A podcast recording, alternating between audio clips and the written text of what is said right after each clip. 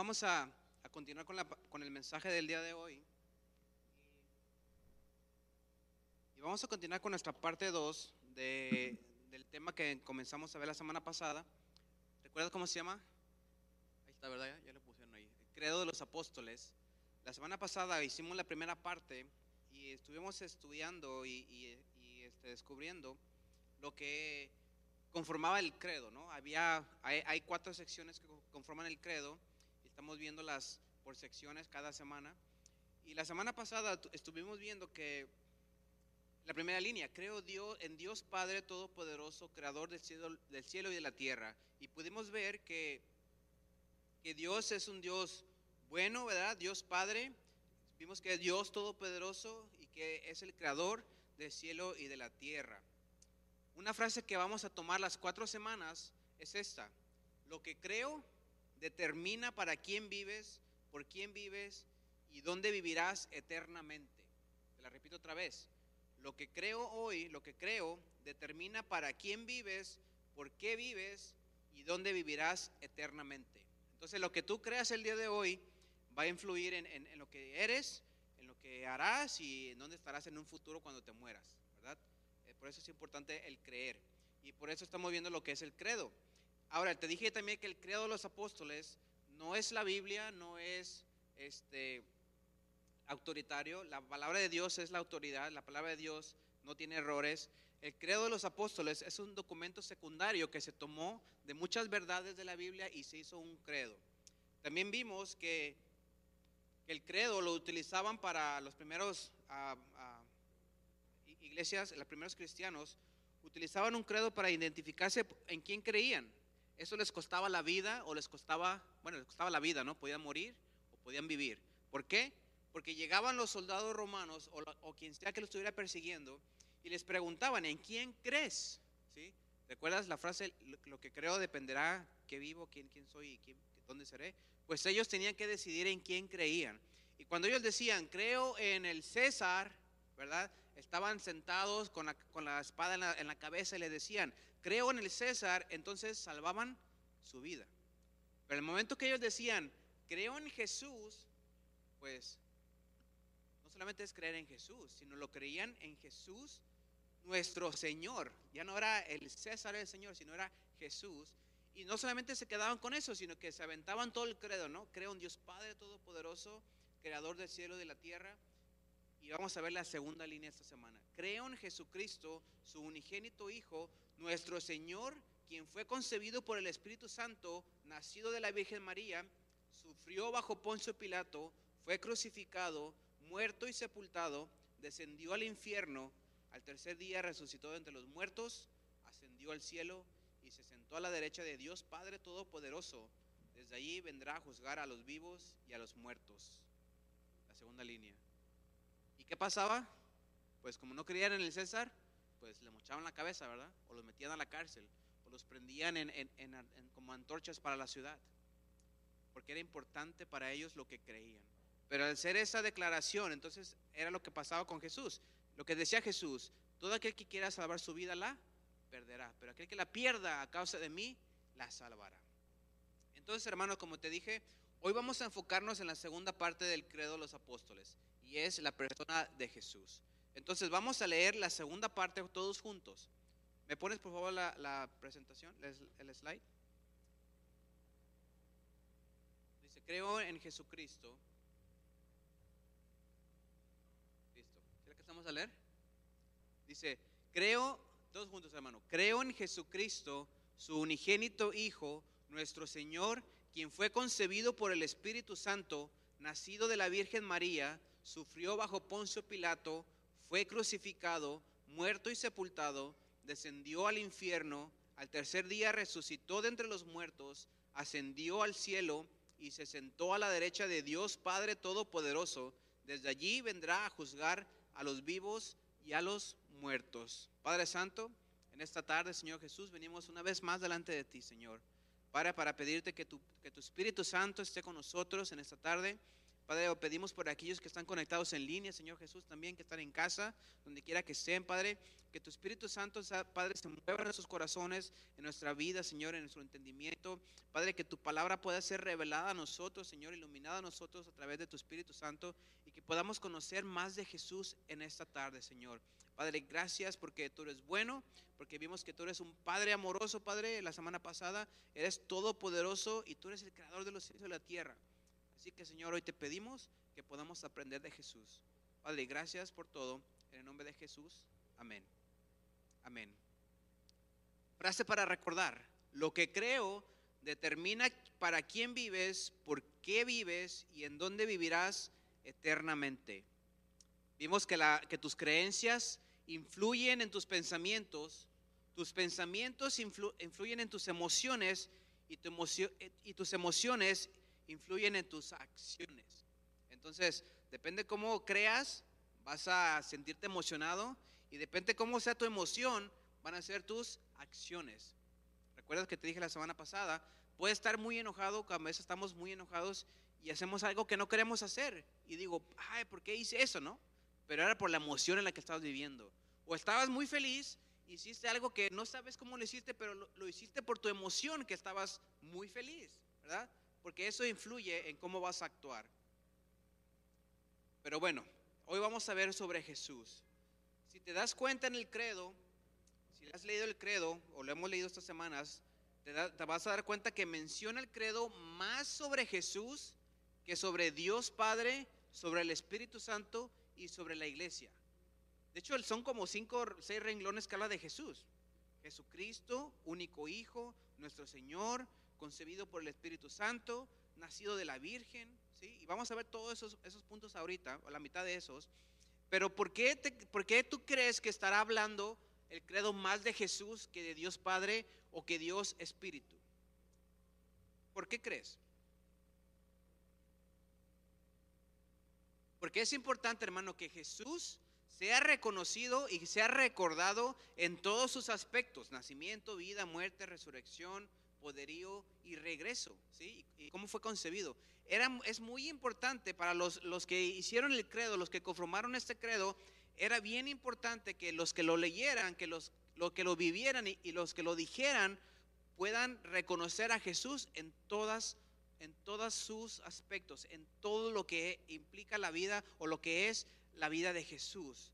¿Por qué? Porque el enemigo va a atacar, el diablo, hermano, Satanás siempre va a atacar más la persona de Jesús que la de Dios Padre o que la del Espíritu Santo. ¿Por qué crees? ¿Por qué crees tú que el diablo va a atacar más a Jesús que, al Padre o al Espíritu Santo? Recuerda la frase que tenemos, lo que crees determina, lo que creo determina para quién vivo, por qué vivo y dónde viviré eternamente. El enemigo, hermano, va a atacar lo que tú crees de Cristo ¿Por qué? Porque si te hace creer una, una manera errónea de Jesús, entonces destruye tu relación con el Padre. ¿Quién es el que nos lleva al Padre? Dijo Jesús, yo soy el camino, yo soy la verdad y la vida. Y luego dijo, nadie viene a quién? Al Padre si no es a través de mí, de Jesús.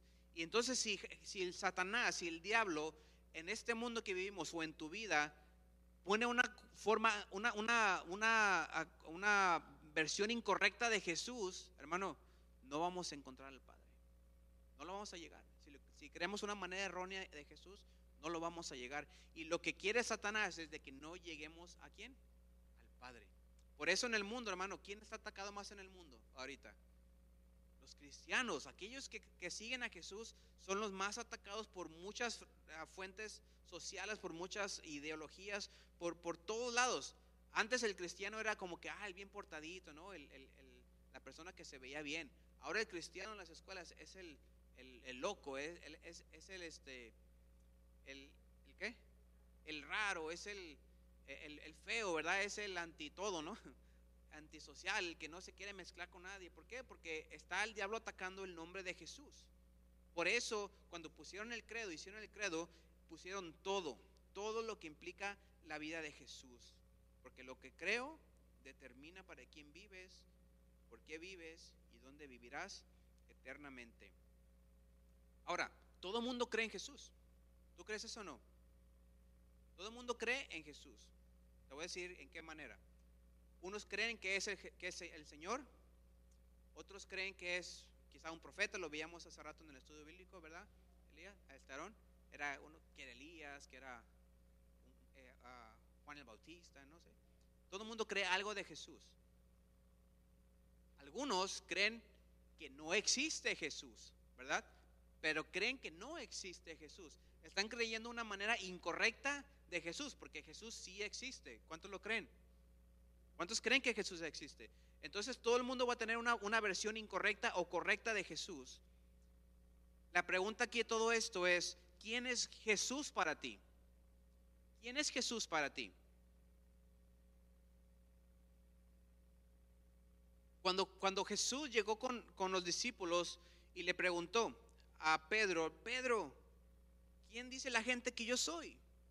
Y Pedro le dijo, ah, uno dice que eres Elías, otro que eres el profeta ah, Juan el Bautista, o que eres eh, un profeta, no sé, muchas cosas le dijo ahí. Y luego le preguntó Jesús a, Simón, pero Simón, ¿tú quién crees que soy yo? ¿Y qué dijo Pedro o Simón? Le dijo, tú eres el Cristo, el Hijo del Dios viviente. Y desde ese momento fue cuando fue Cristo declarado públicamente, no por él, sino por alguien más, como Cristo el Mesías, el Señor, y de ahí su vida empezó a ir a la, a la muerte. Era de venir de nacido, ir haciendo milagros, su ministerio. Declara que Él es el Mesías. La palabra Cristo quiere decir Mesías. ¿sí? La palabra Cristo y Mesías quiere decir escogido, es lo mismo. Cristo en griego, Mesías en, en hebreo. ¿sí? Ese era el escogido. Cuando se declaró el escogido, entonces ya todo el mundo lo quiso matar. ¿Por qué? Porque pues no eres el hijo del carpintero, eres Eres un, una persona, eres un humano. ¿Cómo eres el hijo de Dios? Dios no tiene hijos. Entonces la pregunta otra vez, ¿quién es Cristo para ti hoy? Porque lo que crees determinará para quién vives, por qué vives y en dónde vivirás eternamente. Amén. Vamos a tomar los puntos que, que habla el credo de Jesús. Creo en Jesucristo, dice su unigénito Hijo. Pone la presentación, el slide su hijo unigénito. Ahora, hijo unigénito quiere, quiere decir único engendrado. Unigénito quiere decir que es el único engendrado. Jesús procede de Dios, ¿verdad? Dios este, tiene a su único hijo que es Jesús. Y en Juan 3:16 todos lo conocemos. ¿Qué dice Juan 3:16? Porque de tal manera amó Dios al mundo que ha dado a quién? A su hijo unigénito, o sea, a su único hijo engendrado, para que todo aquel que en él cree no se pierda, mas tenga vida eterna. Ahora, ¿por qué dice hijo unigénito? ¿O por qué dice único hijo engendrado? ¿Cuántos de aquí somos hijos de Dios? ¿Cuántos de aquí somos hijos de Dios? ¿Fuimos engendrados por Dios? ¿Fuimos engendrados físicamente por Dios? No, ¿verdad que no? Entonces no, somos, sus, no somos su hijo unigénitos, ¿verdad que no? Pero sí somos sus hijos, porque fuimos adoptados en la familia de Dios. El único hijo unigénito o único hijo engendrado de Dios, ¿quién es? Jesús. Porque si Jesús nació literalmente de una mujer virgen y fue engendrada no por hombres, sino por el Espíritu Santo, por Dios mismo, y entonces nació Jesús. Por eso no nació con pecado, sino que nació de Dios, procede de Dios. Por eso es hijo unigénito. Y los, los que escribieron el credo querían que supiéramos que es su único hijo. También dice nuestro Señor. Nuestro Señor. En Hechos 2.36 dice, sepa pues ciertísimamente toda la casa de Israel que a este Jesús, a quien vosotros crucificasteis, está hablando Pedro aquí, a la primera predicación de Pedro, a quien vosotros crucificasteis, Dios le ha hecho qué? Señor y la palabra Cristo en español es y escogido.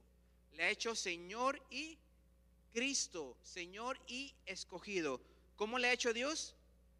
Señor, Señor y Cristo. Ahora, ¿qué significa Señor? Cuando alguien es tu Señor, es porque estás aceptando su autoridad suprema. Él tiene todo, todo, este, tú le perteneces en, en tu totalidad y, es tu Señor, ¿sí? Cuando los esclavos de una manera tenían sus amos o señores, eran porque estos esclavos tenían que trabajar solamente y hacer todo para su amo, para su Señor, ¿sí? Ellos tenían el derecho total de esta persona. En aquel tiempo vendían a los, o todavía, ¿verdad? Vendían a los esclavos y, no podía ir, ir, con nadie más a menos de que este esclavo, este amo lo vendiera a alguien más. Entonces pertenecía a otro, a otro señor.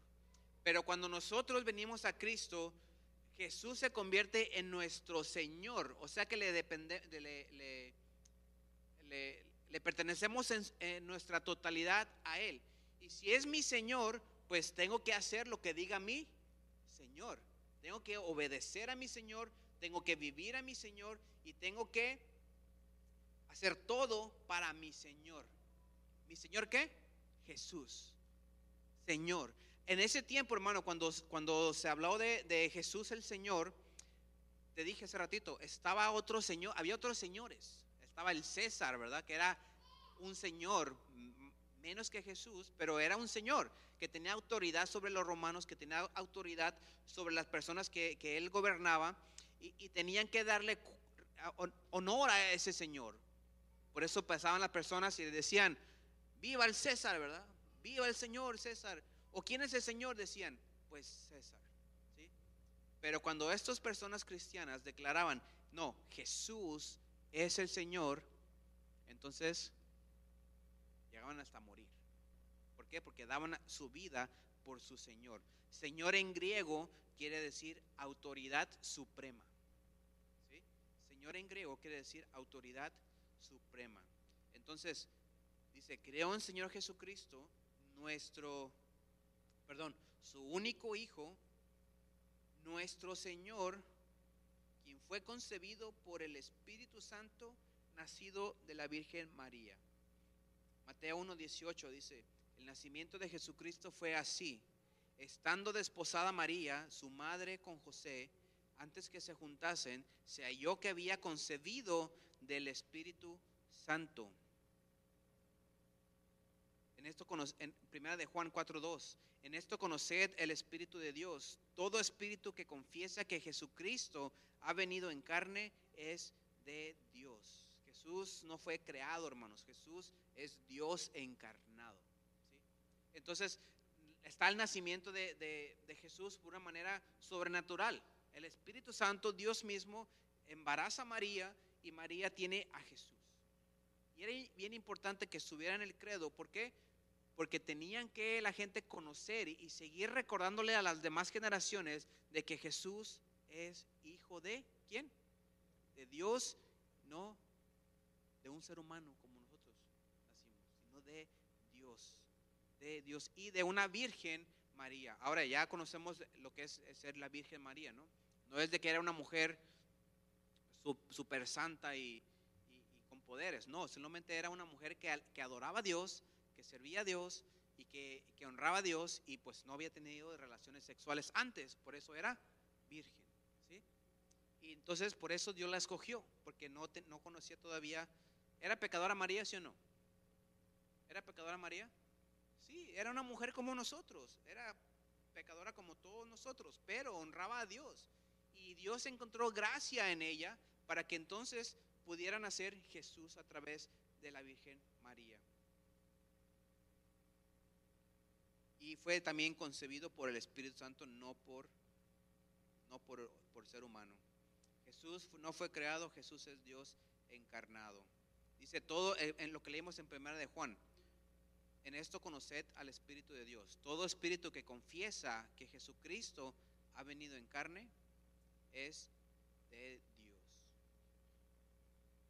Si tú te pones a buscar la palabra anticristo en el Apocalipsis, no la vas a encontrar. Creo que no la vas a encontrar. ¿Por qué? Porque la palabra anticristo, esa se mencionó desde Pablo antes. Pablo la mencionó no como una, como una, una sola persona, sino como al espíritu del anticristo. ¿Y quién es el espíritu del anticristo? ¿Quién es el espíritu del anticristo? Todo aquel que, niega que Jesús es el Señor, dice, ese es el espíritu del anticristo. Todo aquel que niega que Jesús es el Señor es el espíritu del anticristo. La Biblia dice que, que Dios perdona todos los pecados, menos uno. ¿Cuál es? Blasfemar, ¿Blasfemar contra quién? Contra el espíritu. ¿Y qué quiere decir blasfemar contra el espíritu? ¿Qué quiere decir blasfemar contra el espíritu?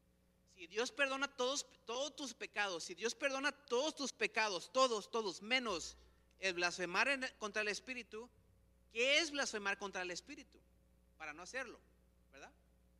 Porque no queremos hacer lo demás, pero podemos hacer lo demás o hemos hecho lo demás y aún así Dios nos perdona. Pero ¿qué pecado Dios no te va a perdonar? Dios no te va a perdonar si tú niegas a Jesús como su único hijo. El negar a Jesús como, como hijo de Dios, hermano, no hay perdón para eso. Dime, ¿te vas a ir al cielo si niegas a Jesús como su hijo, como hijo de Dios? ¿Por qué? No te vas a ir, ¿verdad que no? ¿Por qué? Porque todo aquel que cree en mí, en Jesús, será salvo. Y si lo estás negando, pues no estás creyendo en Jesús. Y ese pecado Dios no te lo puede perdonar no estás creyendo. Nosotros como cristianos podemos cometer algún pecado, sí, sí lo podemos cometer. ¿Y Dios nos va a perdonar siendo cristianos? Sí, sí nos va a perdonar siendo cristianos. Pero si tú niegas a Jesús, hermano, eso es negar, eso es blasfemar contra el Espíritu. El no creer que Jesús es hijo de Dios, hermano, te da muchos problemas para ti. Porque lo que crees ¿Cuál es la frase? Porque lo que creo, se me perdió. Lo que creo determina para quién vives, por qué vives y dónde vivirás eternamente. También dice el credo, sufrió bajo Poncio Pilato. ¿Qué tiene que ver Poncio Pilato en todo esto? ¿Qué tiene que ver el nombre de Poncio Pilato en este credo? ¿Para qué quiero saber de Poncio? ¿Sí? Si fue el que le, mandó que mataran a Jesús, crucificaran a Jesús. Bueno, hay muchos mitos y hay muchas tendencias que dicen que Jesús fue solamente un mito, que fue solamente una historia de algún buen hombre que te enseña cosas buenas y, que pues vivió una vida muy bonita, pero que no fue cierto, que no existió, que no pasó, que no, que no fue real, vamos, ¿no? Que fue una historia bonita. Hay muchos que lo creen así. Hay muchos que siguen eso y hay muchos que, que, están a favor de eso y dicen, no, Jesús, es muy bonita la historia, pero nada, no fue cierto, ¿no? Como creer en Hércules, como creer en mitología griega, como creer en todas esas historias que, que te enseñan cosas, pero no fueron ciertas, ¿no? Pero al, al, mencionar en el credo el nombre de Poncio Pilato, hermano, Poncio Pilato tiene registros históricos de que existió.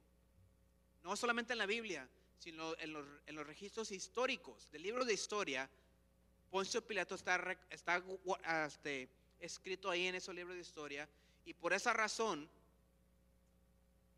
dicen, ah, pues, ¿cómo que Poncio Pilato sí, existió? Ah, entonces Jesús debe estar el, el, el, reporte ahí de lo que sucedió, ¿verdad? En el tribunal. Pues sí está, para comprobar que Jesús sí era cierto, sí fue verdadero y que no fue un cuento inventado. Jesús no es un mito. Hay, hay, hay historiadores, uh, historiadores que escribieron con testimonios vivos de la historia de Pilato y la historia de Jesús. Porque hay testimonios vivos, escritos, que todavía lo leo uno ahorita.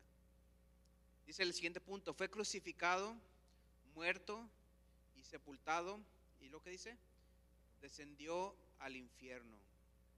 Fue crucificado, muerto y sepultado y descendió al infierno. Al infierno. Mateo 28, 5 al 6 dice, el ángel dijo a las mujeres, no tengan miedo, sé que ustedes buscan a Jesús, el que fue qué? Crucificado. No está aquí, pues ha resucitado, tal como dijo, vengan a ver el lugar donde lo pusieron. Filipenses 2.8. Y estando en la condición de hombre, se humilló a sí mismo, haciéndose obediente hasta la muerte y muerte de cruz. Juan 19, 34. Pero uno de los soldados le abrió el costado con una, lanza y al instante salió sangre y agua. Mira, cuando Jesús fue crucificado, aquí ya lo, lo leímos, que fue crucificado, en el reporte de la historia con Pilato, que no es la Biblia, también dice que fue crucificado un hombre que se llamaba Jesús. Entonces coincide todo esto. Y, fue muy raro para, para el gobernador, para Pilatos, fue muy raro que Jesús se muriera tan pronto. ¿sí? Fue muy raro que Jesús se muriera pronto. Por eso mandó a la guardia de, de ellos a que le enterraran una lanza en el costado para asegurarse de qué?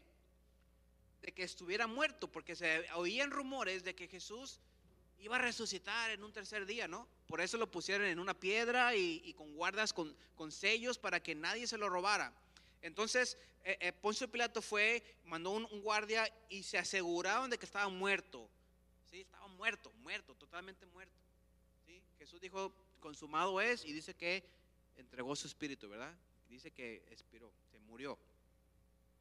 Después dice que viene José de Arimatea y pidió el cuerpo de Jesús y cuando se llevó el cuerpo de Jesús, hermano, no se llevaron el cuerpo de Jesús al hospital. Porque ¿a quién llevan al hospital? ¿Al muerto o al herido? Al herido. ¿Y cómo estaba Jesús? ¿Muerto o herido? Muerto. Entonces se lo llevaron a dónde? A la tumba. Porque ¿a, dónde, a, quién llevan a la tumba? ¿A los heridos o a los muertos? A los muertos. Entonces, toda esa, toda esa parte que habla de la muerte de Jesús comprueba de que Jesús no estuvo medio muerto, de que a los tres días Jesús no se, se, recuperó milagrosamente y se levantó, ¿no? Sino que literalmente estaba bien muerto, como decimos en Jalisco, ¿verdad? Bien muerto, bien mucho, bien lejos, bien, bien todo, ¿no? Todo está bien en, Jalisco, bien lejos, bien, bien cerquita, bien feo, bien bonito. Ahí Jesús estaba bien muerto y fue, y fue comprobado por Pilato. Muerto y fue sepultado. Jesús de Arimatea lo llevó, lo guardó, pusieron unos guardas ahí, ¿sí? unos guardias para que nadie se metiera y nadie se lo robara. Pero después dice esto, y descendió, ¿a dónde? Al infierno. Otras versiones dice, descendió al centro de la tierra. Dice, descendió a lo profundo de la tierra, ¿sí? Y aquí tenemos que entender algo, algo, hermano, porque esta parte es muy polémica Dicen, ¿cómo Jesús descendió al infierno? ¿Cómo es que Jesús fue al infierno si él no tenía pecado? ¿no? Y vamos a, vamos a explorar un poquito lo que es, lo que es el infierno, ¿verdad? Lo que, lo que quiere decir.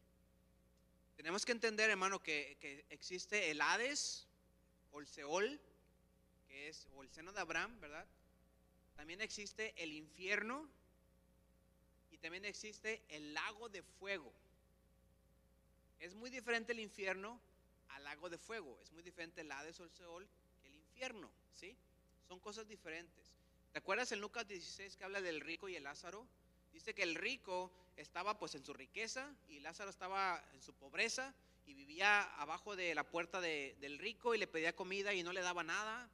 Y de repente se murió el rico, pero también se murió Lázaro, el pobre, ¿verdad? Y dice que, fueron llevados a al Hades, ¿verdad? Fueron llevados, el rico fue llevado al Hades y, el, y, Lázaro fue llevado a dónde? ¿Al seno de quién? De Abraham. Ese lugar es considerado como el centro de la tierra, como el infierno, vamos a poner así. Y en ese infierno, o en ese, en ese Hades, Seol, hay dos partes, ahí lo dice la, la Biblia. Dice que está el, el, el, lugar de tormento, pero está un seno de Abraham, donde estaba Abraham, literalmente dice la Biblia. Y dice que el rico, acá sufriendo porque estaba feo, vio para arriba y vio a Lázaro y le dijo, hey Lázaro, ve, Abraham, manda a Lázaro que me dé, que moje su dedo, ¿verdad? Que me dé agua, tengo mucha sed, decía Lázaro. ¿Y qué pasaba? ¿Qué le dijo Abraham? Le dijo, mira, pues aunque quiera, aunque quiera no puedo hacerlo. ¿Por qué? Porque hay un abismo entre nosotros y ni, tú puedes, ni él puede ir para allá y ni tú puedes venir para acá. Es lo que conocemos como el, Hades o el, Seol y el seno de Abraham. Cuando Jesús muere, cuando Jesús muere, va a ese lugar, va a ese lugar que está separado en dos secciones, el Hades, el, perdón, el infierno y el, seno de Abraham, está, el Hades y el seno de Abraham, está separado en esos dos lugares. Y en el, en, el, en el seno de Abraham ahí estaba, no sé, Moisés, estaba David, estaba los, los, todos los aquellos que, que, que, sirvieron a Dios y que estaban esperando por, por, por algo, ¿no? Estaban esperando por, porque Dios los rescatara de ahí, no sé. Pero también estaban los que eran malos y sufrían. Pero cuando Dios baja al centro de la tierra, no fue al lugar de tormento, ¿sí? Porque eso ya estaban atormentados, eso ya estaban afuera. Fue por aquellos, porque dice que llevó, llevó, llevó a la cautividad, se llevó a la cautividad, ¿verdad? ¿Cómo dice? Ah, cautiva la cautividad. Eso quiere decir que llegó a ese seno de Abraham, fue por todos los que estaban ahí, le arrebató las llaves del infierno a quién? A Satanás y le dijo, ya tú no mandas aquí, ahora mando yo. Todos estos que estaban en este seno de Abraham, me los voy a llevar, vienen conmigo y se clausura ese seno de Abraham.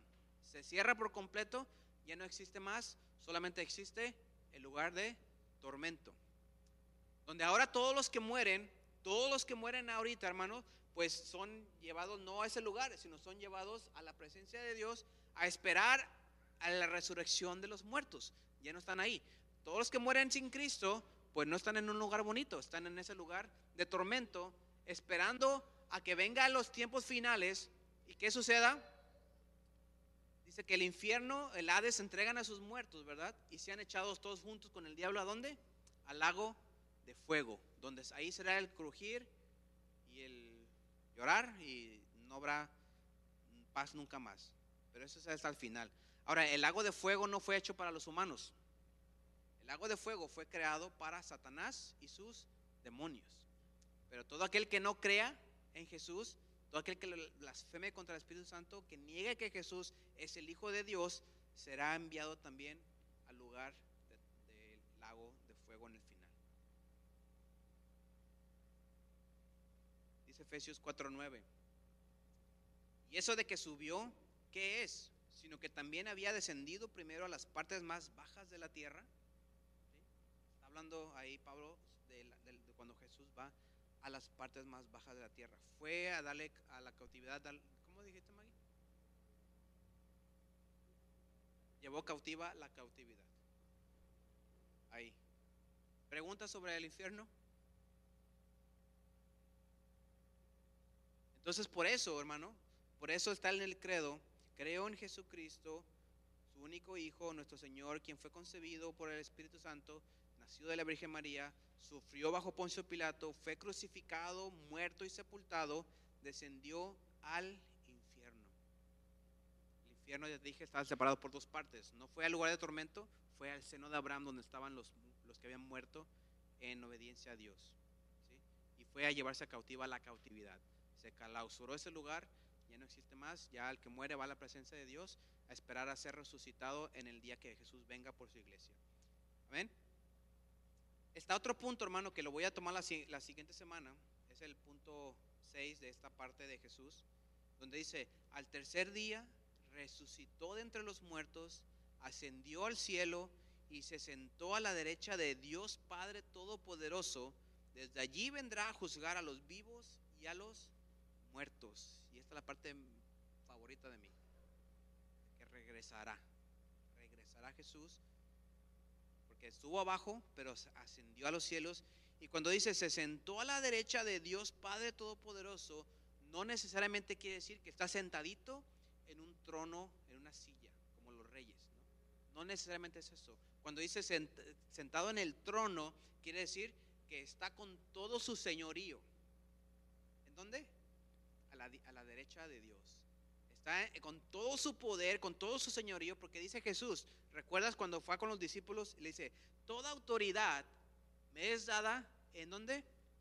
En los cielos y en la tierra. Por eso yo te mando que vayas a hacer esto. ¿Sí? A Jesús cuando, cuando resucita se le da todo el poder. Dios le dio todo el poder, todo el señorío se lo fue dado a él. Y con ese señorío así está en la presencia de Dios. Y con ese mismo señorío que tiene allá, con todo su señorío, regresará. ¿Por quién? Por ti y regresará por mí. Regresará por su iglesia. Pero eso lo vamos a ver la, la siguiente semana, porque son otros cinco o seis puntos que vamos a ver lo que quiere decir. ¿Qué quiere decir juzgar a los vivos y qué quiere decir juzgar a los muertos? ¿no? Muchos dicen, ah, yo voy a ser juzgado por mis obras. ¿Te recuerdas, recuerdas de, los, de los libritos de, de Chicks? ¿Llegaste a agarrar libritos de Chicks que tienen historietas? ¿Los recuerdo, hermanos, recuerdas esos libritos que, leías con historietas? A mí me encantaban. Yo leía todo, todos y yo creo que no hubo cual no leí. Los compraba, los agarraba, los salía en las iglesias. Me encantaban mucho. ¿Sí sabes cuáles son, Maggie? Los leía. Pero ya ahora digo, ay, qué bueno que Dios me rescató de eso. ¿Por qué? Porque hay muchas cosas que, confundían un poco, ¿no? Confundían un poco con la teología que ahora conocemos. Porque recuerdas ese librito de Esta fue tu vida, que ponían a una persona que se moría y le ponían un video ahí con todas las, las, partes de su vida y al final decían, oh, pues no, no, no pasó, órale, al infierno, ¿no? Y al que estaba bonito le decían, no, pues sí, al cielo. ¿Recuerdas esa, esta parte? Pues bueno, la siguiente semana te voy a explicar lo que quiere decir todo eso y cuál es la teología correcta de, del, del, juicio de Dios. Porque nosotros como cristianos, hermanos, no hay condenación para el que cree en quién? En Jesús. Así rapidito, ese libro donde está toda tu vida, esta fue tu vida, donde está toda tu vida. Si tú no, si tú no aceptas a Jesús como el Hijo de Dios, todo ese libro de tu vida, pues va a ser puesto allá, va a ser tu, tu documental en el cielo y van a darse cuenta de que nunca aceptaste a Jesús como tu Señor y entonces vas a ser juzgado por tus obras. Y si eres juzgado por tus obras, ¿qué va a pasar? ¿Qué va a pasar? Te vas a ir al infierno. ¿Por qué? Porque no es por obras para que nadie se gloríe. Pero todo aquel que aceptó a Cristo y que tiene a Cristo en su corazón, ese librito que está ahí, dice la palabra que Dios, que lo fue arrojado hasta lo más profundo de qué? Del mar y nunca más se acordó de qué? De eso. Entonces vamos a llegar y van a decir si estamos en los libros de nuestra vida o estamos en el libro de la vida. Y si estamos en el libro de la vida, hermano, entonces alégrate. Decían a los discípulos, no te alegres porque sacaste demonios. Regocíjate porque tu nombre está escrito. ¿En dónde? En el libro de la vida. Porque si está escrito en el libro de la vida, hermano, nadie lo puede borrar de ahí. Pero eso lo vamos a ver la próxima semana. Entonces, si, te interesa saber lo que es el regreso de Jesús, ¿qué quiere decir juzgar a los vivos y a los muertos? Y esa parte de, la última, la segunda parte de Jesús, la próxima semana lo vamos a ver. Por lo pronto, hermano, quiero que te pongas de pie y vamos a leer el credo, en lo que también los muchachos se preparan para cantar esta canción. Estas cuatro semanas vamos a cantar el credo. Te dije al principio, como, como, como resumen, el credo no es la Biblia, la Biblia es la Biblia, el credo es solamente un documento que tiene verdades de la Biblia y que lo tenemos para creer, porque lo que creo, ¿recuerda la frase? Lo que creo determina para quién vivo, por qué vivo y dónde viviré eternamente. Amén. Pones el credo, hija, por favor, creo que está al principio o al final. Dice, creo en Dios Padre bueno, vamos a ponernos de pie, vamos a leerlo todos juntos. Dice, creo en Dios Padre, Todopoderoso, Creador del cielo y la tierra, creo en Jesucristo, su unigénito Hijo, nuestro Señor, quien fue concebido por el Espíritu Santo, nacido de la Virgen María, sufrió bajo Poncio Pilato, fue crucificado, muerto y sepultado, descendió al infierno, al tercer día resucitó de entre los muertos, ascendió al cielo y se sentó a la derecha de Dios Padre Todopoderoso. Desde allí vendrá a juzgar a los vivos y a los muertos. Creo en el Espíritu Santo, la Santa Iglesia Universal, la comunión de los santos, el perdón de los pecados, la resurrección del cuerpo y la vida eterna. Amén.